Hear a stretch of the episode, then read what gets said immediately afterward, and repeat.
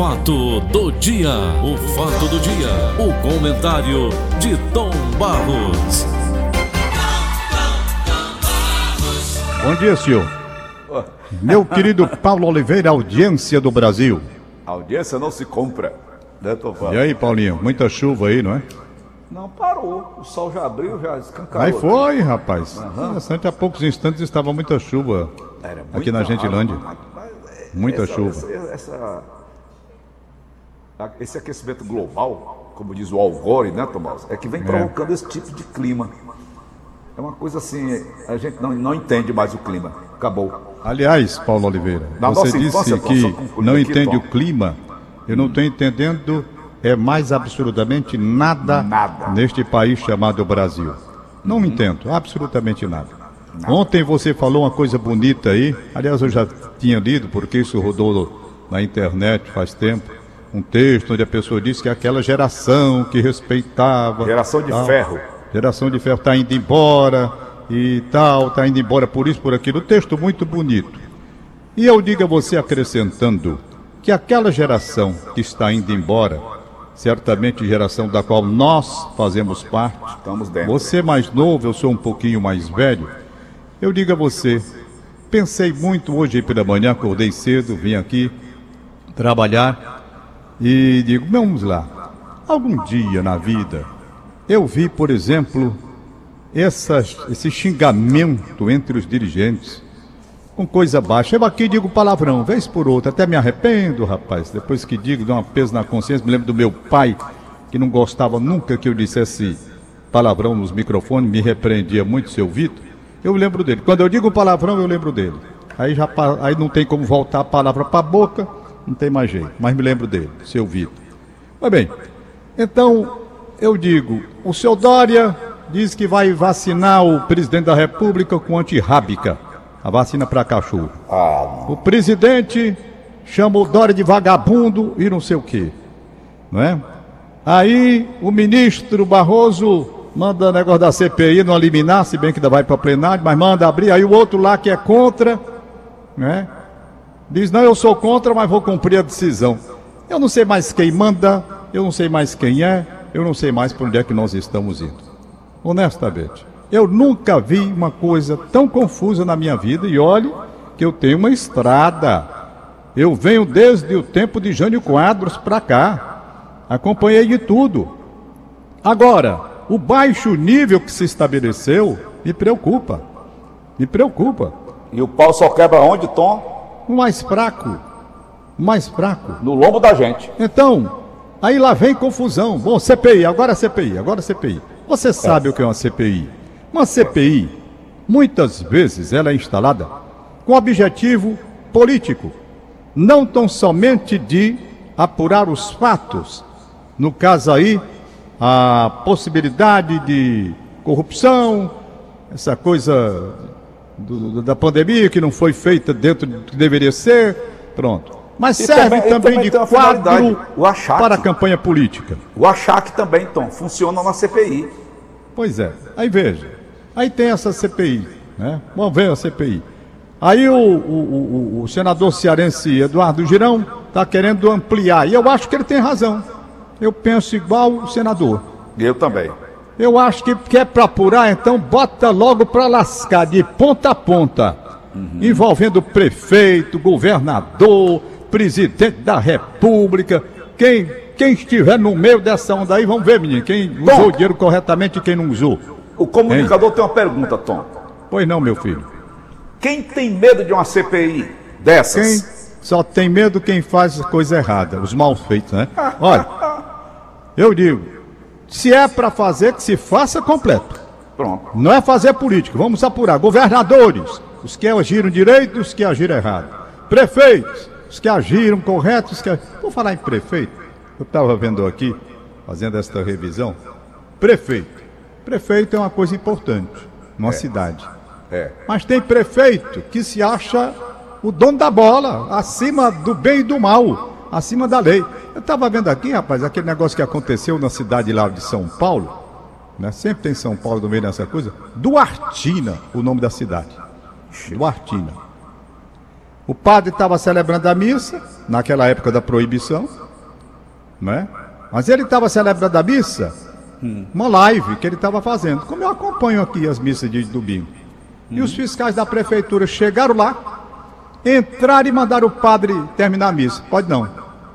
O padre disse, por quê? Estou aqui só com os ajudantes da missa, não tem ninguém dentro da igreja? Não, pode não, é ordem do prefeito. É ordem do prefeito. E o padre terminou a missa, e eu não tinha terminado. Rapaz, o pau tinha cantado. Entendeu? Por isso que eu não sirvo esse negócio de ser político, não. Deus me protegeu contra isso. Que apurrinhado como eu sou, não dava para aguentar esse tipo de coisa, não. Faz tempo, esse negócio aqui eu li, não é agora não. Uhum. bem. Então lá o prefeito tomou essa decisão, decreto 2381. Eu sei que ele olhou e disse, rapaz, é mandar fechar. E o padre Tom. parou a missa. Ô Tom, hein? a CPI da Covid o Eduardo Girão está encabeçando esse movimento dos senadores. Já são mais de 37 assinaturas é. para estender prefeitos e, e governadores. O Cajuru já sugere também a CPI do STF. Agora, Tom, está o confronto.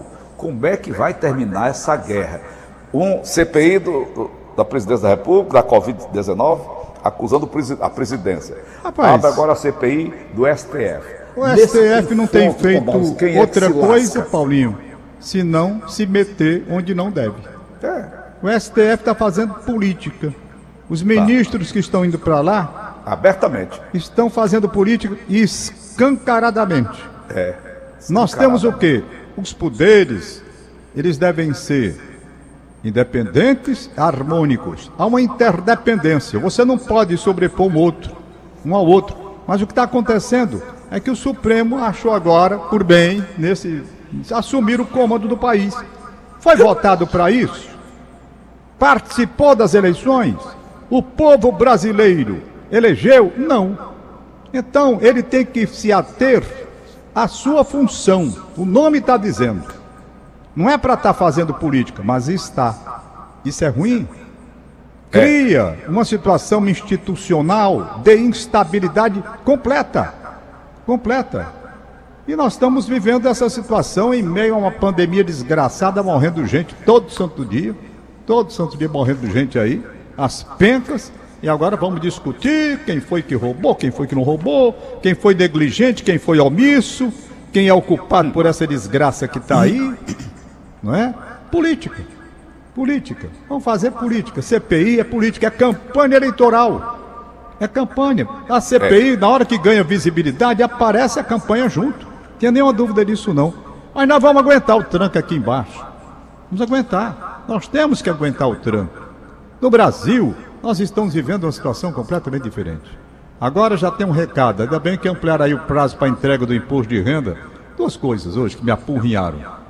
Quando se fala em imposto de renda, pode ficar certo que eu vou perdendo a calma estão perdendo a calma. Por quê? Porque eu não admito, por exemplo, que não haja uma correção manual da tabela e não tem essa correção. Isso é confisco, isso é tomar dinheiro da gente. Imposto de renda, que renda? Se nós vivemos aperreados aqui. Não é? Aí eu digo para você, vem outro aumento de gasolina hoje. Hoje, tá aí. Outro aumento. Deram aquela música do Luiz Gonzaga. Deram uma diminuição aí semana passada, vai para o sétimo aumento. Isso é sacanagem. Sacanagem. O Brasil está sem dono. O Brasil não tem dono, gente. Não tem. É, eles estão brigando. Quem deveria mandar? O pessoal está brigando lá na cúpula, lá em cima. E a gente aqui debaixo de chibata. Eu tenho uma matéria sobre os parlamentares da Suécia. O que é que eles têm direito? O que é que eles fazem? E tem o que há no Brasil. É um escândalo. O escândalo que se tem no Brasil. É uma imoralidade, né? É uma imoralidade. É. Se eu achasse aqui o que eu tenho, é porque eu não eu vou Eu já li sobre isso. Dinamarca. Eu li na Suécia, na Suécia, Suécia. Atual. Quando, quando o Vitor Hanover esteve na Suécia, ele esteve duas vezes lá. Ele me mandou, aliás, mandou a matéria e publicou também.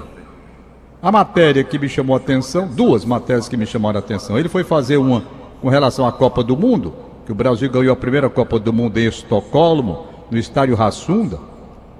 E ele foi fazer essa matéria lá, na área do esporte, não é? Porque foi o primeiro título, não sei quantos anos, Pelé com 16 anos, 17, sei lá, aquela coisa, e lá rassunda aquela história. Porque mais ele aproveita a oportunidade e faz duas matérias. Uma sobre os parlamentares e a outra sobre aposentados. Paulinho, Paulinho, é de fazer dó e piedade quando você olha os aposentados do Brasil. Os aposentados que eu quero dizer, a raia miúda, né? Aquele pessoal que tem Nós. privilégio que ganha uns tubos de dinheiro, não. Estou Nós. dizendo a raia miúda. Os aposentados lá são olhados com respeito, rapaz. A qualidade de vida. Aposentado lá não se preocupa com plano de saúde. Não se preocupa com nada. Está aposentado. É um reconhecimento da nação por aquele que, foi, que está aposentado, deu ao país. É um prêmio, não é, Tom, que eles recebem. É o prêmio. Está aqui a sua aposentadoria, você vai ter saúde, você tem uma dignidade. É isso que se quer. Ninguém quer aqui ganhar gorro dos salários de, de, de e benefícios, não, gente. É dignidade. Dignidade. Aí você vê o aposentado lá como é tratado. Aí depois veio a matéria dos parlamentares indo trabalhar de bicicleta. De bicicleta. De bicicleta. Quanto é que eles ganham, rapaz? Então um país se organiza e as pessoas têm o prazer de servir. Prazer de servir? Eu ia. Se eu fosse sueco, eu estava candidato a qualquer coisa lá. Aqui no Brasil, eu, que já fui convidado não sei quantas vezes, e você sabe disso, e com boas possibilidades, principalmente na época do crime não compensa, quando as pesquisas me indicavam, eu fui chamado e não quis, sabe por quê? Porque eu não tenho vocação para isso. Chegando é a maior confusão que eu ia armar. Tinha condição. Nem quero. Não, não- é minha praia. Minha praia aqui, rádio, jornal, televisão. Essa é a minha praia. Essa é a minha praia. É me divertir com os aviãozinhos. Essa é a minha praia, minha alegria, meu prazer, a minha emoção. Pronto. Se tivesse Brasília, eu já tinha morrido há muito tempo. Como imposto de renda, tira 10 anos de vida toda vez que chega esse negócio aí para declarar imposto de renda. Eu declaro muita raiva, hein? Não, o nosso, o nosso querido Edson Queiroz Filho, ele foi ficou decepcionado. Doutor Saiu. Marinho Pediu para sair. foi- pediu para sair. Pediu para sair. Uns três deputados federais naquela época, não foi, Tomás? Ficaram Rapaz, horrorizados com aquilo lá em Horrorizados. Ainda tem cima. Ele disse para alguns mim, homens não dá de bem. não. E ainda bem, ainda há na política brasileira alguns homens de bem. E eu, eu recebo críticas, eu recebo críticas de várias pessoas. Quem muito me critica é o meu querido amigo, o médico José Roberto Campos de Barros. Ele faz críticas a mim. Quando eu estou com ele conversando, ele diz: Você está errado. Você deveria ser candidato. Você deveria, porque os seus propósitos. Eu digo, rapaz, é muito fácil você dizer assim. O cara Mas chega eu sei lá, que rapaz, quer dizer, eu já quando tinha os bons morrido. hein? omitem, os maus assumem. Rapaz, eu já tinha morrido. Eu chegando lá não aguentava o mandato. Olha, eu não aguentei três dias como vice-governador, um candidato. Eu não aguentava o mandato, pulava fora. Ave Maria. Pulava fora, não tem condição. Agora, eu tenho essa tribuna, que é a Rádio Verdes Mares, há 40 anos, vou fazer agora, completar agora, 40 anos. Falo, não. desabafo, digo em nome da família brasileira o que entendo ser, às vezes correto, diga às quantos vezes anos não. tem de rádio. Nós, então, não vão achar você velho. Não, eu não tenho 40 anos de rádio, eu tenho 40 anos de Rádio Verdes Mares. Eu tenho 53 anos de profissão. Não diga isso que vão 53 achar anos de você profissão. velho. E não tenho medo de assumir absolutamente nada. Meu Deus, Sabe? chamar de velho retrógrado. É, eu não tenho medo de assumir. Nós temos que assumir com dignidade a nossa idade. A nossa idade. Temos que assumir. E não temos que ter medo de nada. Né? Temos que encarar. Nós, se houver, naturalmente, como você fala, se você declara a idade, você pode ser vítima, não sei de quê, tal, É, porque está velho, de preconceito. Isso se chama preconceito. Preconceito contra a velhice. Com grande. preconceito. Afasta, porque fulano está velho. É. Afasta, porque isso, aquilo, outro. Isso é preconceito contra a velhice. Puro. Entretanto, eu digo a você, faça um levantamento hoje, se você quiser. Procure na imprensa brasileira, na imprensa brasileira e na imprensa internacional, onde vão buscar as opiniões mais sensatas e equilibradas? Onde vão buscar as opiniões concretas acerca dos fatos mais complicados da vida nacional? Exatamente entre os mais antigos, pela sensatez, pelo equilíbrio, não é? Porque os anos passam, a gente também ganha isso. Ganha. O sujeito vai se tornando diferente. Eu, é. eu entendo a juventude e tenho prazer imenso de trabalhar com a juventude, porque a juventude vem com energia, com entusiasmo. O entusiasmo. A juventude vem trazendo, portanto, um, um, um ar de renovação. Mas eu resumo no que há no futebol, que é também a minha praia. Jamais, em tempo algum, um time totalmente jovem ganhou alguma coisa. O que ganha é o que faz a, a fusão entre a juventude e a experiência. É. Você pega a Copa do Mundo de 58 do Brasil, tinha Didi, Valdir Pereira dos Santos, Didi, Folha Seca, a experiência. Você tinha Pelé, a juventude. Você tinha Newton Santos, a experiência. Não é? Você tem que ver isso. A mistura de jovens e velhos é que dá o tempero correto para que um não seja ultrapassado pela idade e o outro não seja afoito também pela idade. Ô, Tom, Isso faz o equilíbrio. Para terminar, Tom, nosso bate-papo de hoje, eu vi um documentário do Pelé narrado por ele mesmo na Netflix, mais recente. Ah. Ele contando, Tom, para fechar, já são oito horas. Ele dizendo que o João Saldanha não queria a convocação do Pelé porque ele estava velho, estava cego. Disse que o Tom, o, o, Tom o Pelé estava cego. Vão Saldanha. Esse, isso daí foi o seguinte. Hum. O, o, a passagem do João Saldanha na seleção brasileira foi muito polêmica. Muito polêmica. Foi, ele era muito polêmico. Ele sempre foi polêmico, não é? Comunista. E ele colocou o Pelé no banco de reservas uma vez. Comunista. E a conversa que foi ele que o Pelé estava míope. Pelé estava míope. Isso numa época que antecedia a Copa do Mundo de 70 no México. Pelé míope. No México, isso. Isso. o Pelé fez parte das duas gerações, né? A mais jovem, fez. entusiasmado, e a mais velha, já com toda velha. experiência. Exatamente, quando ele já saiu, inclusive. Ele deixou Foi. a Copa do Mundo em 70, não jogou Foi. mais. Foi. Foi bem. Então, Pelé é míope, segundo João Saldanha. Existia uma diferença de opinião e o João Saldanha, que era o treinador, era polêmico, botou o Pelé no banco durante um tempo, se não me falha a memória. Não foi o jogo todo, não. Foi bem, porque o Pelé não. Olha, Paulo, na vida, ninguém é 100% a vida toda. Claro. Não tem isso. E o Pelé realmente não estava naquele momento bem. Estava bem. Estava até havendo essa divergência com o João. Talvez pela questão de jogar. Resultado: míope. Aí sabe o que foi que aconteceu? Sabe o que foi que aconteceu? Seu João Saldanha, pelos problemas dele lá, que pegou uma arma, foi dar um tiro e não sei quem. Bom, fora da seleção, porque também existia um problema político. Ele comunista e o presidente era Emílio Garrastazu Médici. Não é? era? Médici. Veja como é que podia. O presidente querer dizer uma coisa e ele outra. Não tinha condição. Numa época de um regime de exceção. Como fazer? Bota o cara para fora, esse cara vai complicar. Traz o Zagalo. Aí o Zagalo assume a seleção brasileira e leva para o México. Aí sabe o que, que aconteceu? O míope, que o senhor João Saldanha dizia. João Saldanha era bom treinador, não vou tirar os méritos dele também, não. Eu vou cometer o erro como cometeu esse agora. Foi bem. Aí. Falava demais, o míope, falava demais. O míope foi o único cara no mundo, no mundo, ninguém viu nem eu, nem a crônica que estava lá cobrindo, nem o público que estava no estádio, ninguém viu. O cego Pelé foi que viu. Viu o quê? Rapaz, essa jogada dele, ele estava no campo brasileiro, quase na intermediária, e vendo onde estava o goleiro Vitor da Tchecoslováquia. Olhou a primeira vez e disse, rapaz, esse cara tá Tá jogando na entrada da área. Peraí, deixa a bola sobrar aqui para mim.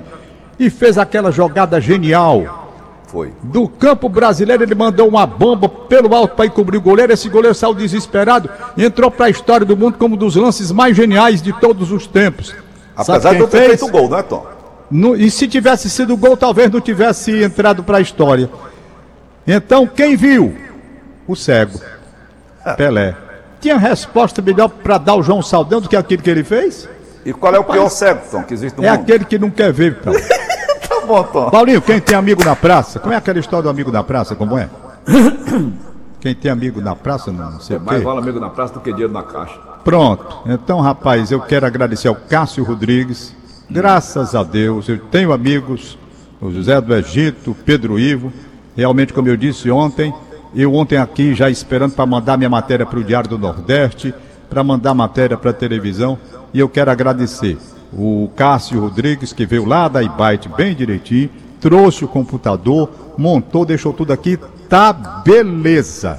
O bicho está funcionando, que é uma turbina. Então, me aliviou o coração, porque uma coisa, Paulinho, é você pegar o comércio aberto e se socorrer.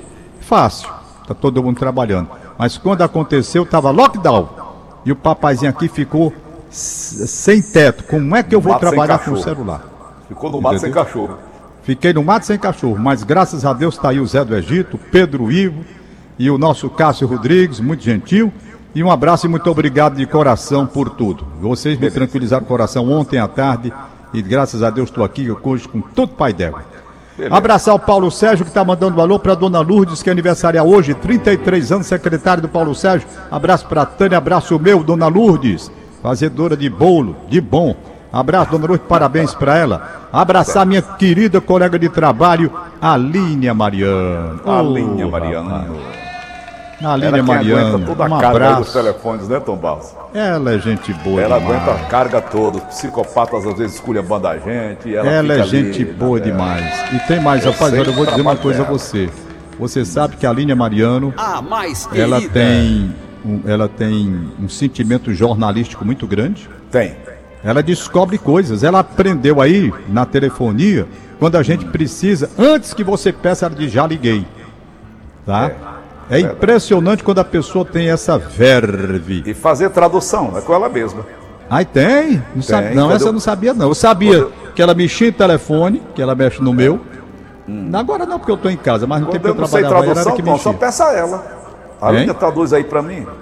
Ah, é? Ora, a negada que sou eu sei inglês, eu não sei porra nenhuma. A mais querida. Eu não sei falar nem Aline. português direito, imagina inglês. Mas vamos lá. Mas ela, ela um é, pra é capacidade, né, Tom? É. Ela é uma pessoa maravilhosa. rapaz. Gosto muito. Tenho saudade de não estar aí com vocês para abraçá-la pessoalmente. Bom, tem aqui o Paulo Henrique Ferreira na Granja Portugal. Recebo o abraço da Inês Cabral. Alcides Abreu do João 23. Olha aí, rapaz, aniversário do Ademar Nunes Freire Filho. Ademar Nunes, gente boa demais. Nunca mais eu vi o Ademar, mas um dia desse ele ligou para mim. Ademar, saúde, muita paz, muita felicidade. Recebo o meu abraço particular, o abraço da Inês Cabral. Os aniversariantes de ontem, que agora que eu tô vendo. Ivonete de Aragão no Carlito Pamplona, Elba Maria Ferreira, Anília Bitancu, Helena Barbosa na Granja Portugal, Rendel Jorge Pinto Alves no centro, Leda Lima Monteiro na Vila União, Misael Barreto em Cajazeiras, Irani Andrade, Edson Lima na Maraponga. Tem mais alguém, Aline Mariano? Não tem. Tem não? Então, tchau, Paulo Valeu, Oliveira! Tom Barros. Obrigado pelas informações. Valeu, Acabamos de apresentar. O fato do dia. O fato do dia. O comentário de Tom Barros.